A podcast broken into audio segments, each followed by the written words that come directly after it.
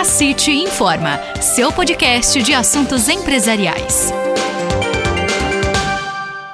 Tenho comigo aqui hoje a Sabrina, ela é consultora de marketing, parceira nossa da City aqui, e a gente vai falar sobre transformação digital nos negócios. Seja bem-vinda, Sabrina. Oi, Márcio, obrigada. Agradeço a recepção da City mais uma vez, a toda a equipe aqui, sempre muito solícita e me acolhendo muito bem. E o tema é muito legal, né, Márcio? Sem dúvida. Mais atual do que nunca, né? É, ultramente necessário, uhum. né? Ultra necessário. E o que, que é essa transformação digital, Sabrina?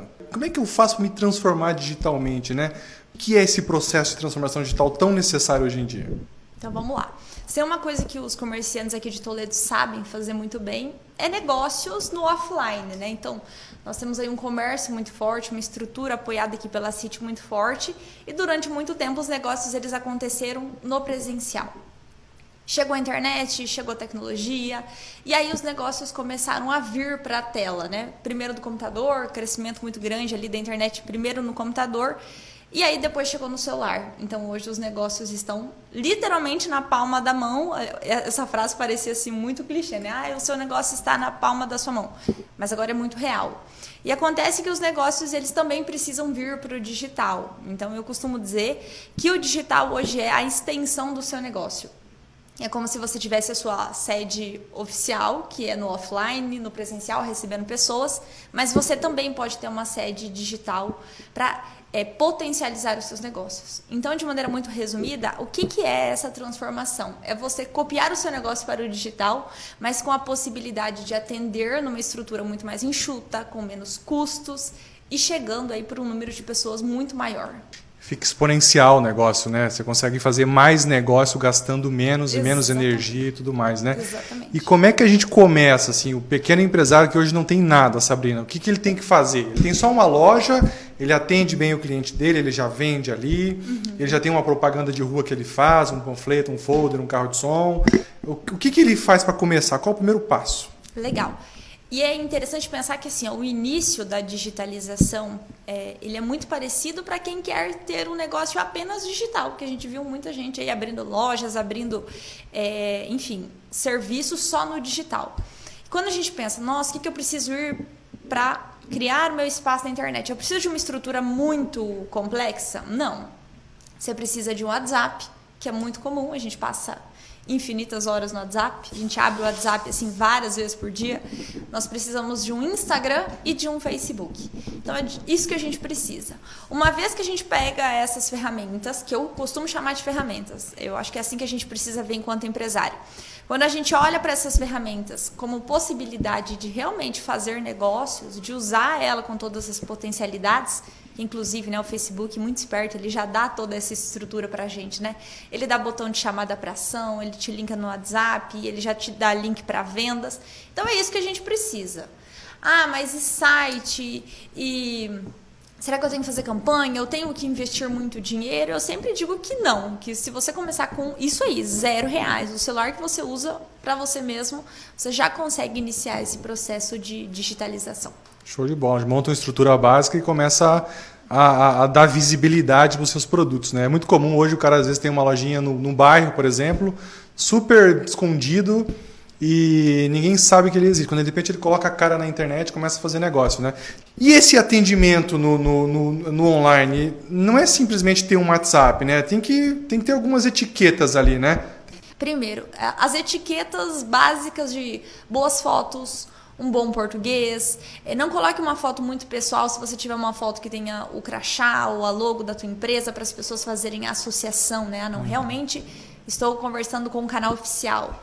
É, se você vende produtos, alimentos principalmente, eu sempre falo, escolha a melhor parede do seu estabelecimento, né? Compra um tapetinho, investe numa iluminação, que às vezes aí na internet você encontra bem baratinho essa iluminação. Então, quando a gente prepara essa estrutura, pensando que no digital tudo é muito visual, né? Quando você vai para dentro de uma loja, por exemplo, de roupa, então o vendedor ele consegue te mostrar o tecido, o acabamento, o que, que combina com o que, e no digital a gente tem que fazer isso também, então sugerir.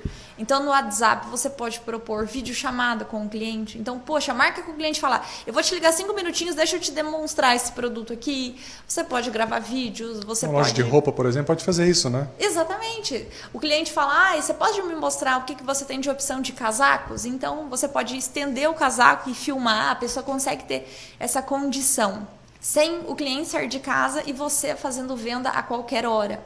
Então eu diria mesmo boas fotos, um, atendimento, um português ali legal uhum. e principalmente o, o, pensar que é o seguinte: se o cliente entra na tua loja, você não demora 5 minutos, 10 minutos, 3 dias para atendê-lo, né? Existe uma proatividade.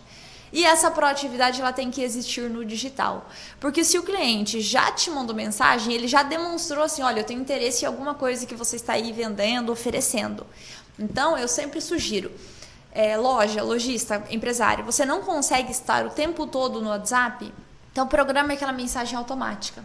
Para que o cliente ali ele, ele perceba que existe um movimento, já pergunte, né? Já deixa programado lá, ah, como posso te ajudar? Para o cliente já dizer o que ele precisa. E aí você começa a acelerar esse processo. De, às vezes algumas informações básicas, tipo horário de atendimento, né? Porque às vezes a pessoa faz contato só para perguntar o horário de atendimento, uhum. ou se estão atendendo ou não, né? Exatamente. Uma das coisas que mudou bastante agora, principalmente pós-pandemia, né, com todo esse processo de transformação digital, é a velocidade, né? Bem que você uhum. falou, as pessoas entram em contato, elas querem resolver rápido, né? Existem ferramentas que integram tudo isso aí para facilitar, para centralizar tudo em um lugar só? Sim, eu, eu, sempre falo assim, eu explico que existe a empresa Facebook, que a gente pensa no Facebook só como o aplicativo, né? Mas a empresa Facebook hoje ela é dona é, do Instagram e do WhatsApp, que é o que a gente mais utiliza, e do Messenger, que muita gente conversa pelo Messenger também. Então, inclusive, recentemente ele tem é, centralizado todas as conversas num único lugar, para que você não precise abrir tantas abas lá do seu computador, do seu celular. Então, ele acaba integrando tudo isso. Então, todas as, a, as conversas elas ficam no mesmo lugar. Então, esse já é um caminho. É, sobre os outros aplicativos, que daí cada empresário ele precisa avaliar o quanto é importante, mas para mim é muito importante, porque hoje eu vejo assim que a, nós estamos muito mais habituados a comprar pelo WhatsApp. Antes da pandemia, se eu falasse assim, ah, cliente, posso te atender pelo Zoom? O cliente ia falar o que é Zoom, o que é Google Meet, e hoje está super comum você propor uma reunião por Meet, você fazer um processo de vendas pelo, pelo WhatsApp. Então, assim, é, pensando em mentalidade da, dos nossos clientes, isso já acelerou muito. Então, cabe a nós pensarmos assim: bom, se a pandemia já acelerou essa, esse processo tão difícil que é da digitalização, se agora está mais comum, como a gente sai do amadorismo? Porque essa é a questão. Nós já estávamos no digital antes, mas a gente não estava assim vendo como estrutura de negócio. E hoje é assim que tem que ver. Então, como eu saio do amadorismo? Então, eu penso assim: o que existe de possibilidades de inserir a minha marca? O próprio Instagram tem aquela sacolinha, né? A sacolinha onde você já vai, já seleciona, já coloca para dentro do carrinho, faz todo o início do processo de vendas ali mesmo dentro da rede social e depois só finaliza a venda em si lá com a loja. Então eu acho que é isso que a gente precisa olhar. O que existe de possibilidade do mercado, se eu posso estar em outras plataformas ou vou desenvolver a minha plataforma própria e aí estender assim a nossa participação no mercado. E aí, se eu tenho a minha rede social, Sabrina, uhum. né, é, e eu quero turbinar ela, eu posso impulsionar, fazer publicidade na internet? Como é que é isso para o pequeno? É caro começar a fazer publicidade online? Olha, eu avalio que é, é muito barato. Quando a gente compara com os investimentos de outras propagandas pagas, como uma revista, uma inserção em TV, a gente consegue fazer grandes coisas com o mesmo valor de investimento.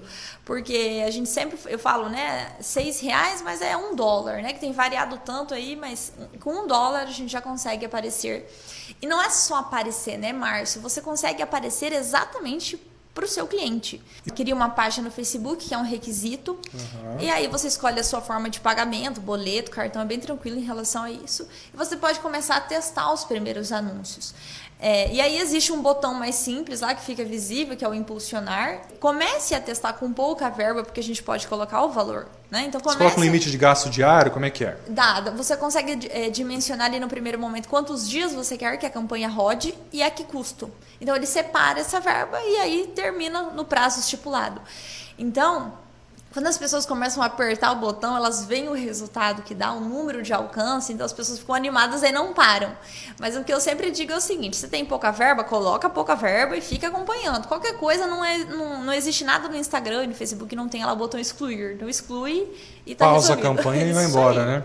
E no Google, Sabrina, dá para anunciar no Google também, né? Aqueles links patrocinados, né? Como é que funciona aquilo lá? Sim, dá, também é tranquilo. Uhum. E o Google, o que, que, é até interessante a gente explicar isso, Márcio, porque assim, ó, é, em que momento a gente anuncia em cada lugar, né? Quando eu escolho se ir para o Google ou se ir para um Instagram. Então é o seguinte, quando a gente está rolando a tela e chega ali uma pizza, você fala, nossa, eu nem sabia que eu estava com vontade dessa pizza, mas agora eu quero essa pizza. Agora eu tô com fome, né?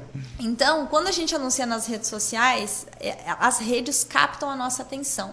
Então é o anúncio que vem até nós, o anúncio daquela bolsa que eu nem sabia que eu queria e agora eu também quero.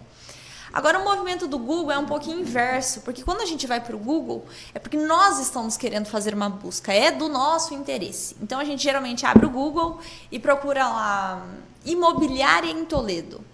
Então, a imobiliária, entendendo isso, o que, que ela tem que fazer? Ela vai lá e compra essas palavras. Então, imobiliária em Toledo, ou restaurantes para comer em Toledo. Então, é uma compra de palavras-chave. E aí, o Google, na inteligência dele, então ele começa a mostrar, baseado nessas palavras, mostrar para mim as opções de imobiliária, de lugar para comer e assim por diante. Então, hoje existem vários negócios aqui na nossa cidade que vira e mexe, eu dou uma procurada que fazem o anúncio. E quando você paga o anúncio, o que, que muda? É que o seu nome vai lá para o topo. Então ah. você fica ali entre as primeiras as cinco primeiras opções e aí com certeza o, o cliente ele sempre olha né quem está ali por primeiro e acaba entrando então é uma forma sim mas existe uma forma de graça tá Márcio procura sobre o Google meu negócio Google meu negócio também é uma vitrine que nós estamos no Google uma vez que você tem um Google Meu Negócio bem preenchidinho, que é uma espécie de cartão de visitas lá no Google, ele um perfil, também. Né? Isso mesmo. Ele também sugere ali as imobiliárias na medida em que você procura. Então tem essa forma de estar no Google de forma gratuita também. É, é muito interessante pensar assim, como o meu cliente me procuraria? Será que é na rede social? Às vezes não é, às vezes é lá no Google. Dá para anunciar no Facebook só clicando no botãozinho anunciar mas dá para fazer um negócio mais profundo, não é mesmo? Exatamente. É muito interessante pensar que o Facebook ele nos dá infinitas possibilidades. Então ele consegue enviar o seu anúncio para o seu banco de clientes. Então olha o quão específico isso pode ser, né? Você pode é, enviar um anúncio para quem abandonou o carrinho de compra, porque você sabe que é uma pessoa que já está interessada, mas ela acabou abandonando o carrinho. Abandonou porque às vezes estava no trânsito, não conseguiu finalizar a compra e você consegue voltar e converter essa venda. E aí o que que acontece? É, o marketing não deixa de ser um serviço com infinitas possibilidades, né? Dentro do marketing a gente tem o tráfego, que é quem faz esses anúncios, tem conteúdo, tem branding, enfim. Então, a partir é, depois do pontapé, eu acho que quando a gente começa a falar de escala, uhum. É, não tem para onde correr, assim. Você vai precisar de outros profissionais. Eu mesmo sou do marketing, tenho dois profissionais trabalhando para mim por quê? É, porque quando a gente pensa em escalar, é melhor a gente contratar quem tem expertise, né, quem manja muito de determinadas áreas, do que ficar parando muito tempo para aprender ou mesmo gastando muito dinheiro, né? Uhum. Então, sim, Existem formas de você fazer vendas totalmente online, sem precisar aparecer. Mas existem formas muito melhores fazendo aparecendo. Existe como você vender para o Brasil, para o mundo. Existe como você vender produto físico, produto digital, oferecer serviços, consultorias, enfim. Então, existem muitas formas de crescer de forma estratégica comerciante, equipe precisa aparecer porque o relacionamento e a humanização eles ainda acabam sendo uma das melhores estratégias. Mesmo no digital é uma das melhores estratégias. Tem que aparecer e atender bem, né? Exatamente. Show de bola. Obrigado, Sabrina. Obrigado a todos. Até a próxima.